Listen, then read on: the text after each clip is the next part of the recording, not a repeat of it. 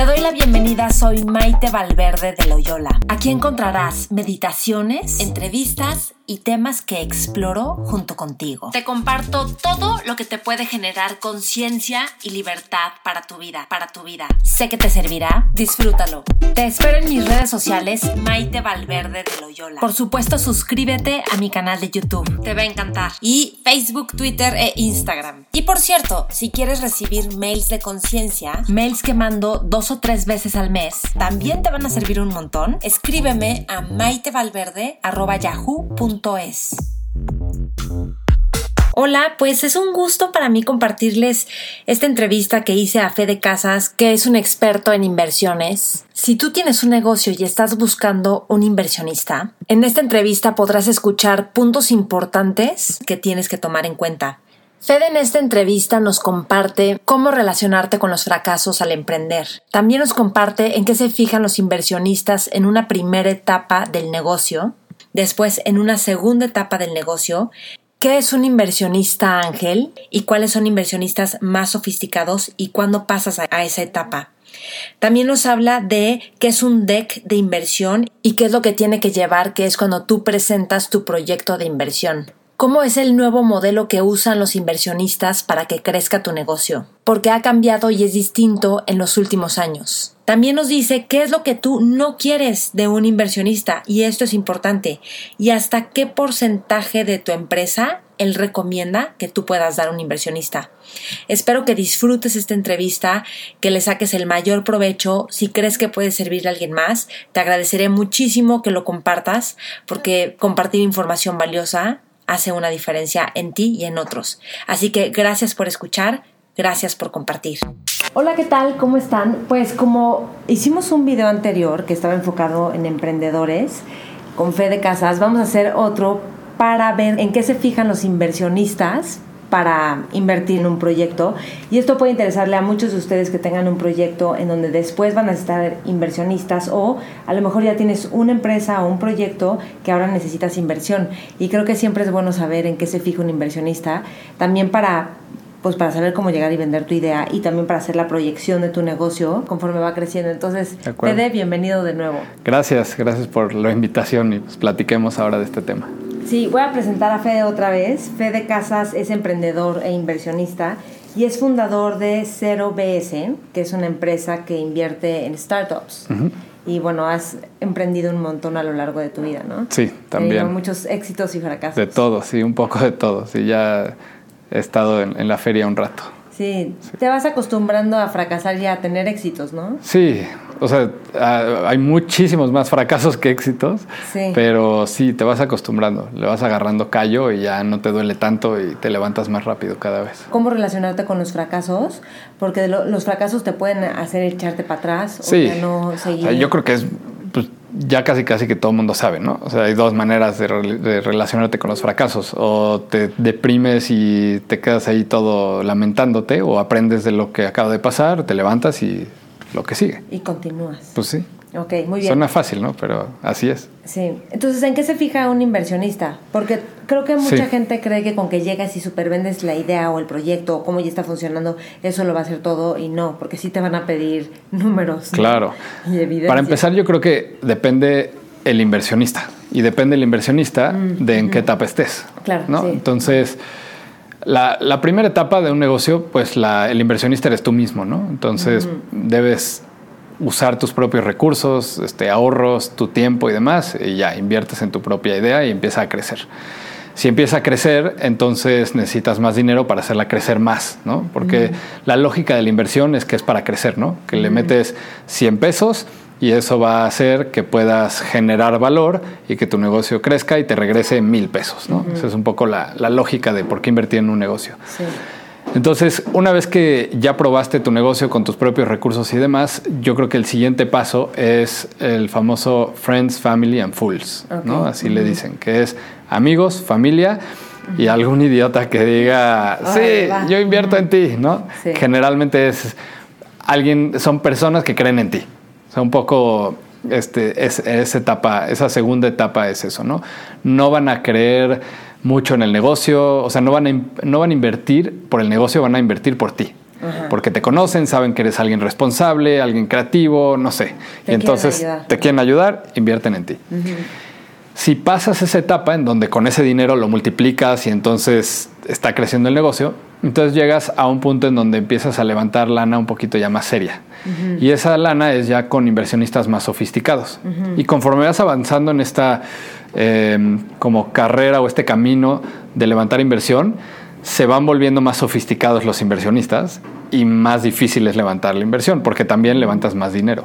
Entonces, el primer paso, digamos, profesional sería levantar dinero con inversionistas ángeles. Inversionistas ángeles generalmente son individuos que son emprendedores o ex emprendedores o inversionistas este, de otro tipo que invierten su propio dinero en empresas que les ven mucho potencial.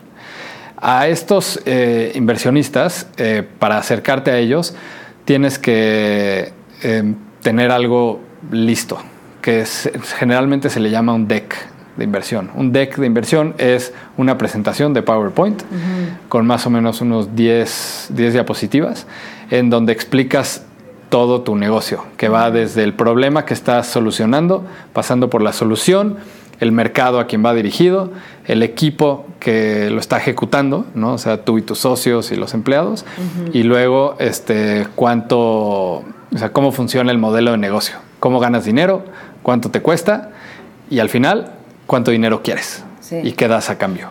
Entonces, básicamente esa presentación que se llama un deck, eh, se lo presentas a, uno, a los inversionistas y pues esperas que con eso los convenzas para que te den dinero. Ok. También tienes que llegar cómo calculas, multiplicar el dinero y todo eso, ¿no? Como sí, o sea, hay, hay dos maneras en donde ahorita, sobre todo para emprendedores tecnológicos, inversionistas que, que invierten en tecnología, no buscan tanto el que tú les digas, mira, tú invierte tantos millones de pesos y entonces al mes te voy a dar tanto a tu cuenta de banco o al año. Eso es más como de hace muchos años. Ahora como funciona más es te dan dinero para que crezcas, para que todo el dinero que ganes lo reinviertas y crezcas más y crezcas más, para que dentro de unos 3 a 7 años puedas vender tu empresa y con esa venta de la empresa le des un retorno a tus inversionistas. Ok, pero esto en el ángel, estamos o ya... Sí, con, con el ángel, o sea, digamos, después del inversionista ángel, digamos que el dinero que te da el inversionista ángel lo usas para crecer, ¿no? Entonces creces, sigues validando tu negocio, cada vez va mejor y entonces llegas a un punto donde necesitas más dinero para crecer más.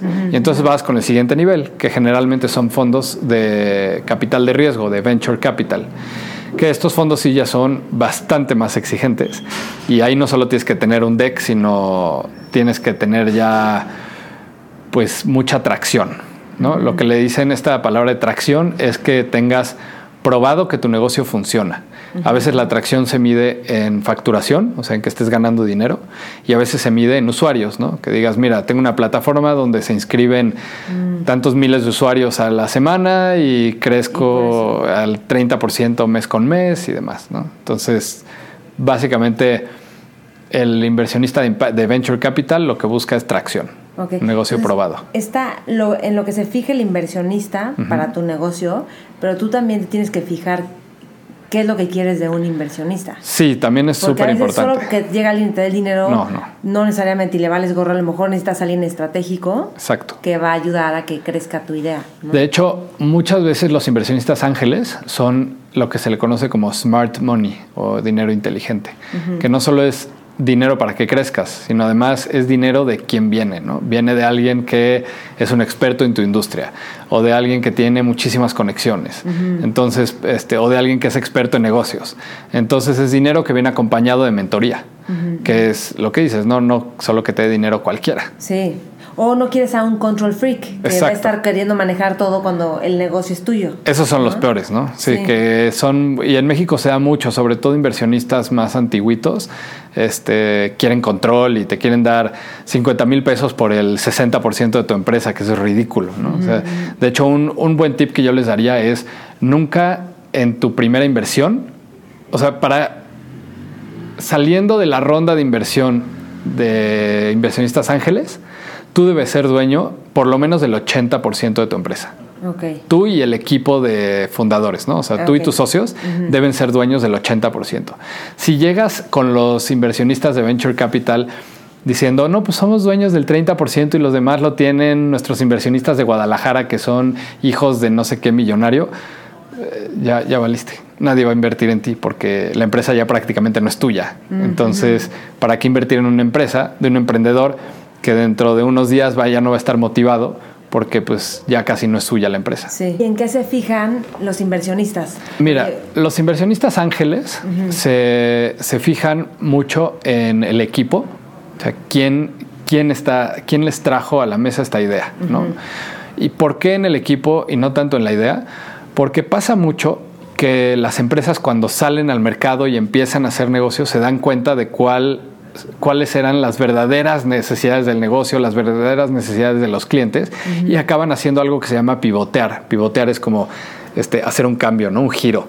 Entonces, cambias tu empresa de, lo que hace, porque te das cuenta tal vez que no querían comprar zapatos, sino calcetines. Entonces ya no vendes zapatos, ahora vendes calcetines, ¿no? Entonces, el inversionista ángel se fija en que el emprendedor o el grupo de emprendedores sean capaces de detectar esos, esas oportunidades y hacer los cambios necesarios.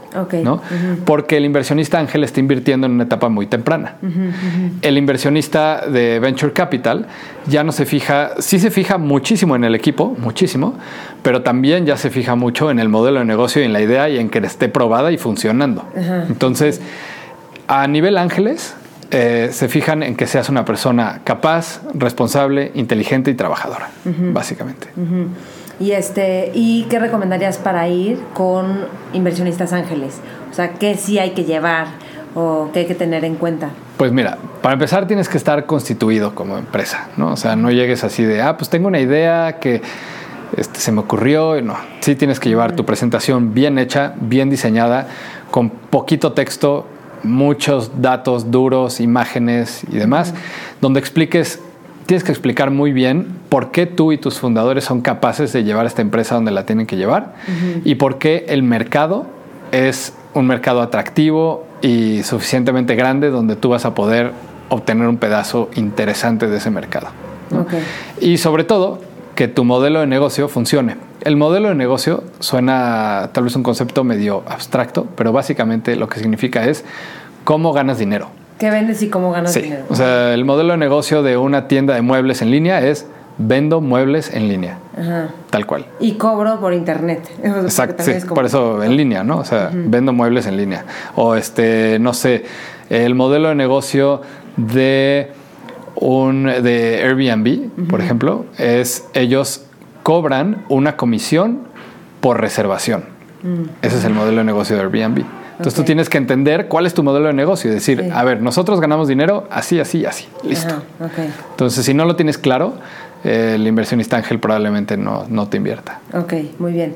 ¿Qué otra cosa hacer o no hacer con un inversionista? Pues, mira, algo muy importante. Este, a los inversionistas nos asusta mucho cuando llega un emprendedor que no está dedicado tiempo completo a su negocio. O sea, mm. que dice, ah, pues sí, este, yo trabajo en tal banco y entonces en mis tiempos libres y a veces los fines de semana le echo ganas a esto. Eso no sirve. Generalmente nos fijamos en que el, equipo, por lo menos un fundador, esté full time. Y la otra es que el equipo esté balanceado. Un poco lo que platicábamos ya alguna vez de los socios, ¿no? Si el equipo llegan y son tres personas expertas en negocios, pues nos va a faltar el experto tecnológico, el experto este, en operación, el experto en marketing, ¿no? En cambio, si llega un equipo balanceado y hay alguien de marketing, alguien de producto, alguien de negocios, entonces, ah, mira, hay un buen balance, ¿no? Ok, muy bien.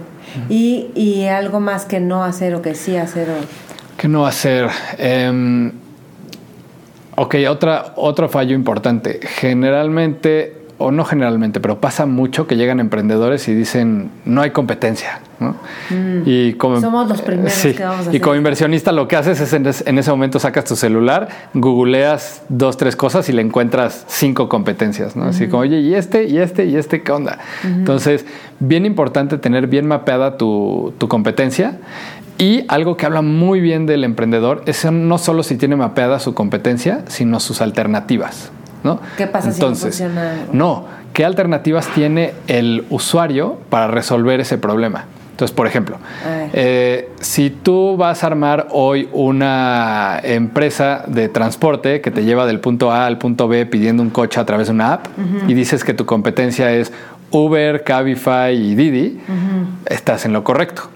Pero tus alternativas es mucho más interesante. Dices, a ver, yo soy una empresa de taxis este, a través de una app. Mi competencia directa son los usual suspects, pero las alternativas a mi solución, las alternativas que tiene mi cliente para solucionar su problema es ah, caminar, mm. bici, scooters, este mm, auto propio y demás, ¿no? Entonces, cuando lo ves desde esa óptica, dices, órale, este emprendedor es inteligente, ¿no? Él sabe que está compitiendo contra caminar que, sí, ¿no? O sea, yo puedo ir de aquí al ángel y decir, pues mejor me voy a pata, ¿no? Entonces me tienes tú que convencer que tu servicio es mejor que yo eh, me vaya caminando. Tal vez en ese caso sería este, no llegues sudado, no te mojes, que no te asalten, ¿no? Entonces, es bien, es muy bien visto cuando el emprendedor identifica las alternativas que hay, que tiene el cliente para resolver ese problema que tú estás tratando de resolver. Ok, aunque parezcan novias. Sí, aunque parezcan novias, porque si tú tienes identificadas las alternativas, una vez más estás dando el mensaje de me estoy fijando en el cliente, estoy viendo todo desde el punto de vista del cliente, no desde mi punto de vista. Ok, sí, sí, ok, muy bien. Ah, esa está buena. Sí. Y mm, algo que hacer o qué no hacer, o fallas o super check, que alguien llegue. Mm, pues yo creo que ya platicamos también lo de que lleguen solos, sin, fundado, sin, sin socios fundadores. Es también si llega un emprendedor que todo lo hace él y, o ella y, ella es la única que sabe todo y la única que conoce este negocio y nadie es lo suficientemente bueno como para asociarse con ella, pues también da ahí como varios focos rojos. Ok. ¿Por qué? Pues porque es alguien que no sabe trabajar en equipo, es alguien que tiene una distorsión de la realidad bastante importante, porque pues nadie es lo suficientemente bueno como para que otras personas no sean buenas para asociarse con ellos, ¿no? Este también puede ser alguien que no tenga una una red suficientemente grande de este, amistades, conocidos y demás, ¿no? Y, y si no se lo puedes vender a alguien más para que se asocie contigo, ¿cómo se lo vas a vender a alguien para que invierta? Entonces sí. Ok, muy bien. Ah, pues buenas, muy bien. Gracias, Fede. No, pues de nada, con mucho gusto. Sí, espero que les haya servido y agregue valor a todos sus emprendimientos y proyectos. Claro. Sí, muy bien. Yo siento que siempre estarte, este, estar aprendiendo, leyendo, escuchando a otros, siempre, aunque haya cosas que a veces ya sabes, no importa, siempre está nutriendo y te está abriendo campo para crear nuevas estrategias o posibilidades. Totalmente. Yo todo el tiempo estoy leyendo, escuchando audiolibros, podcasts y si no paro de darme cuenta de las estupideces que digo y creo. Ok, muy bien. Pues gracias, Fede. Gracias a ti.